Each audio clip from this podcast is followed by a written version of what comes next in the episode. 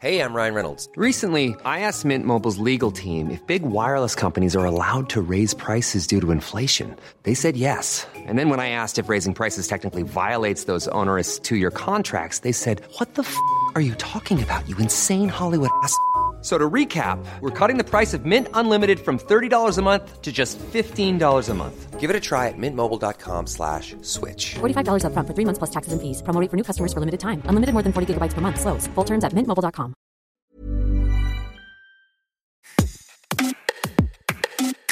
Mardi 25 octobre, c'est chaque année la journée mondiale des pâtes. L'occasion donc de les célébrer dans toutes leurs formes spaghetti, farfalle, fusilli, rigatoni, tagliatelle. Ça fait plusieurs années déjà que nos rayons de pâtes de supermarché gonflent et gonflent encore pour proposer de plus en plus de variétés. Mais pourtant, en France, on ne sait pas toujours faire le tri et faire le bon choix en fonction de la recette qu'on souhaite cuisiner. On n'y réfléchit même pas vraiment. Ça n'est pas vraiment une de mes priorités. Je regarde surtout en termes de prix. Mais sinon, euh, des fois, je prends au hasard comme ça. Euh, J'ai juste une envie de pâte. euh, coquillettes, euh, spaghettis, euh, les bases. En fait, c'est pas forcément la forme qui va m'intéresser. Bah, je saurais même pas dire les formes en fonction des noms des pâtes exactement. Peut-être juste les tagliatelles et les spaghettis. Mais c'est vrai que le reste, en fait, euh, un peu aucune idée quoi. Bon, j'avoue, je fais aussi un peu partie du même profil de consommateur. Je suis souvent perdue face au choix devant moi et je ne comprends pas vraiment pourquoi il y a autant de formes différentes. Et pourtant, c'est super important. En Italie, un plat de pâtes, ça ne se conçoit pas sans avoir réfléchi à la bonne combinaison entre la pâte et la sauce. Il y a des règles, des traditions, et c'est ce que m'explique Gennaro, un Italien originaire de Naples, installé depuis quelques années en France. Chaque sauce, il y a une pâte différente. Pâte au ragoût, c'est des, ou des rigatoni, ou des paccheri. C'est comme ça, c'est la tradition, je ne sais pas expliquer plus, voilà. Avec la carbonara, il faut les bucatini, parce que comme ça, la sauce, elle rentre dans les bucatini, parce que les bucatini, ils ont un trou à l'intérieur. Les coquillettes, on les mange qu'avec les bouillons. Les fettuccine ou les tagliatelle, c'est avec les champignons. Les Français, savent pas manger les pâtes parce qu'ils ne savent pas faire la combinaison avec les sauces. Pour ne plus paniquer dans les rayons des supermarchés et surtout pour comprendre les règles de la cuisine italienne, j'ai rencontré Alessandra Pierini. Bonjour Alessandra. Buongiorno. Alessandra, tu es italienne, tu es arrivée en France il y a 30 ans et ici tu as fondé une épicerie que tu tiens toujours. Elle s'appelle Rap et se situe dans le 9e arrondissement de Paris. Là-bas, on y trouve des produits italiens, ça va du café au fromage, à l'huile d'olive, jusqu'à la pâte, bien sûr. Et là, le choix, il est très large. Alessandra, déjà, est-ce que tu peux nous dire, toi, quelle est ta forme de pâte préférée? Moi, je suis d'origine génoise. Donc, euh, Gênes, c'est la ville du pesto, cette sauce au basilic que les Français adorent. Donc, j'aime beaucoup euh, les troffie. Ce sont des toutes petites pâtes courtes d'environ 2 cm, légèrement entortillées. Ça fait euh, un petit un petit verre, on dirait, de pasta, et euh, qui, se, qui se mange donc avec cette sauce. Donc pour moi, c'est le, le plat qui me rappelle mon enfance. Donc c'est ça que, que j'ai en tête quand j'ai faim. On a entendu au début de ce podcast euh, des Français qui n'accordent pas vraiment d'importance à la forme des pâtes lorsqu'ils choisissent euh, de les cuisiner. Est-ce que toi, tu peux nous expliquer pourquoi c'est primordial de ne pas négliger la forme qu'on choisit?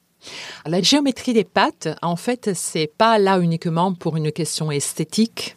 Bon, d'accord, les Italiens sont un peu fous, mais il y a quand même, il faut dire, environ 400 formats de pâtes différentes.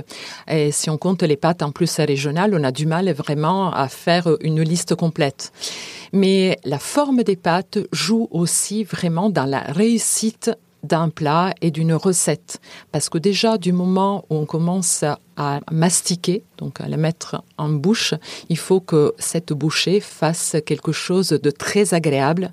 Et donc, la pâte n'est pas uniquement un support, mais il fait partie vraiment de la recette et de la réussite de notre préparation. Donc, c'est 50-50 entre la pâte et les sauces. Et est-ce qu'il y a une règle à suivre quand on choisit de cuisiner une sauce? Quelle forme de pâte, etc. Est-ce qu'on a une règle générale qui peut nous aider? Dans une règle générale, plus la pâte est grosse, épaisse et consistante, plus l'assaisonnement sera complexe et travaillé. Plus okay. la pâte est fine, subtile, délicate, plus l'assaisonnement sera léger. Donc on imagine par exemple les spaghettis. Les spaghettis que tout le monde, tout le monde connaît. Donc c'est une pâte sur, sur laquelle il n'y a pas une grande surface. Donc euh, c'est quand même c'est long, mais c'est quand même étroit. C'est ça qu'il faut prendre en considération. Donc, on les utilisera surtout pour des sauces assez rapides. Ce qu'on a, euh, on, peut faire en quelques minutes à la maison, comme par exemple juste de l'huile d'olive et du parmesan, ou du beurre fondu et du parmesan. Ou alors, si on veut utiliser de la tomate, ça sera juste une tomate assez légère et fluide, assez homogène, mais pas concentrée. Et par exemple, pour des, sauces un peu plus complexes, on préférera quelle forme de pâte? Si on aime les pâtes longues, on peut privilégier pour les ragoûts de viande qui auront mijoté, même des ragoûts de gibier, la pâte fraîche comme la tagliatella, la fettuccine, la pappardelle, ces pâtes longues, un petit peu plus larges et surtout qui sont fraîches et faites à partir de farine, de semoule et de blé dur et des œufs. Donc l'œuf donne de la consistance et de la tenue à la pâte.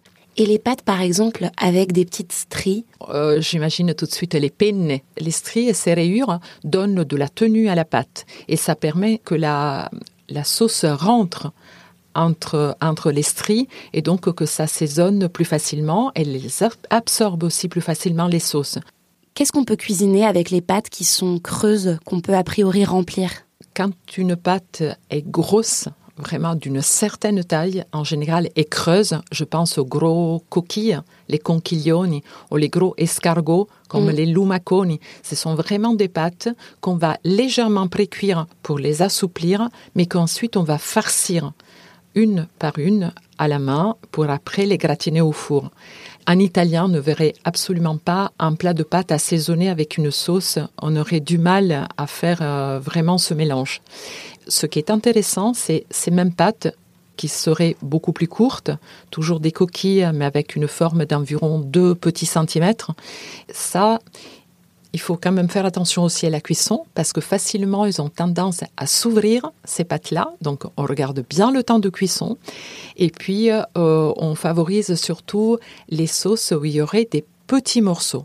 Autre chose très importante, quand on prépare une sauce, où il y a des morceaux de viande, des petits poissons, des coquillages, des fruits de mer ou, une, une brunoise de légumes, on fait en sorte toujours que les morceaux ne soient jamais beaucoup plus gros que le format des pâtes. C'est pour ça qu'on ne met pas des boulettes de viande avec des spaghettis.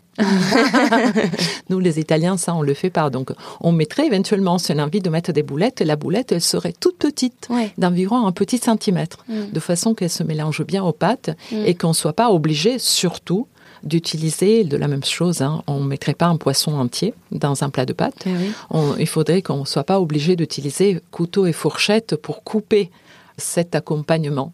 Il faut que ça soit un plat simple à déguster. simple à déguster et toujours à manger, bien sûr, avec la fourchette. Oui, toujours, ça c'est règle. À utiliser aussi un couteau, ça jamais dans l'assiette des pâtes.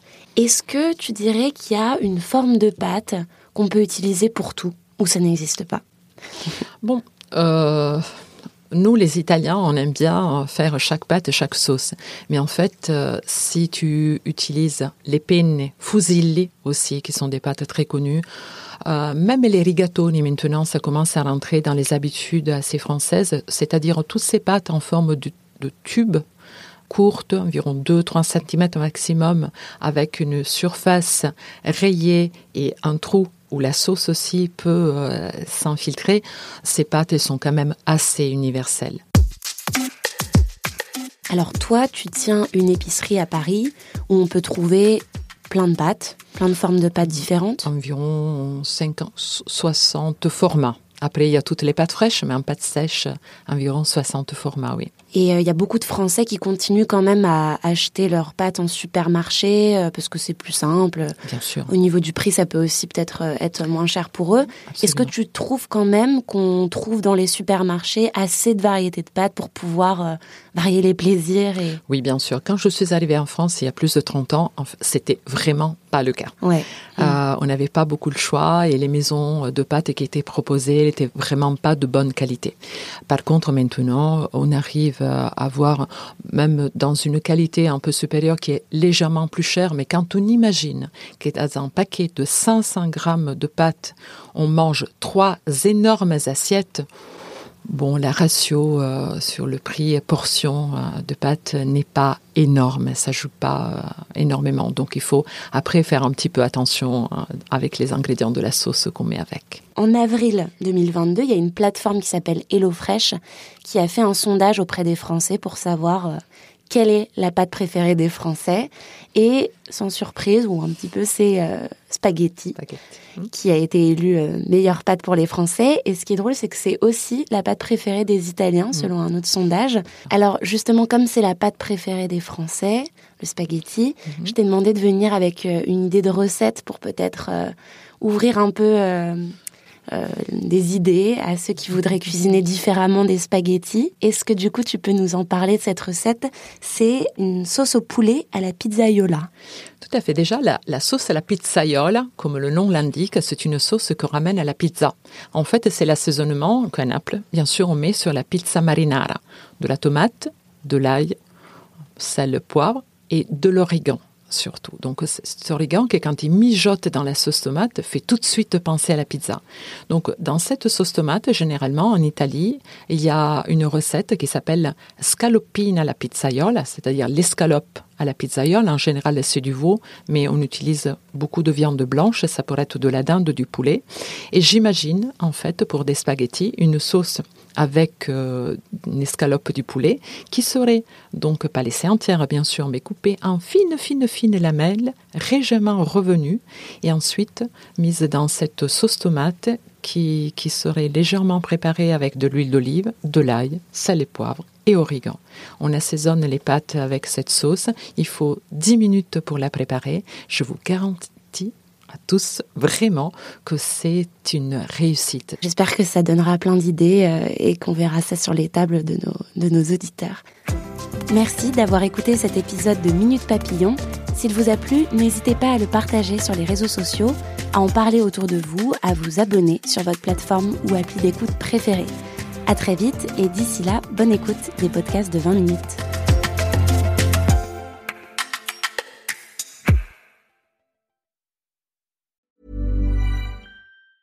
Ever catch yourself eating the same flavorless dinner three days in a row?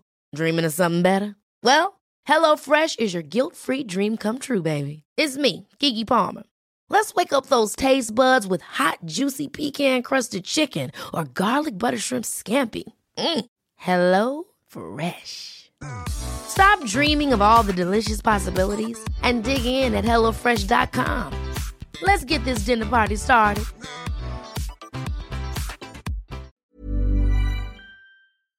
On ne va pas se quitter comme ça. Vous avez aimé cet épisode? Sportif, généraliste, sexo ou scientifique, varié mais toujours bien informé. Découvrez les autres podcasts de la rédaction 20 minutes sur votre application d'écoute préférée ou directement sur podcast au pluriel.20minutes.fr. Et merci de nous avoir écoutés.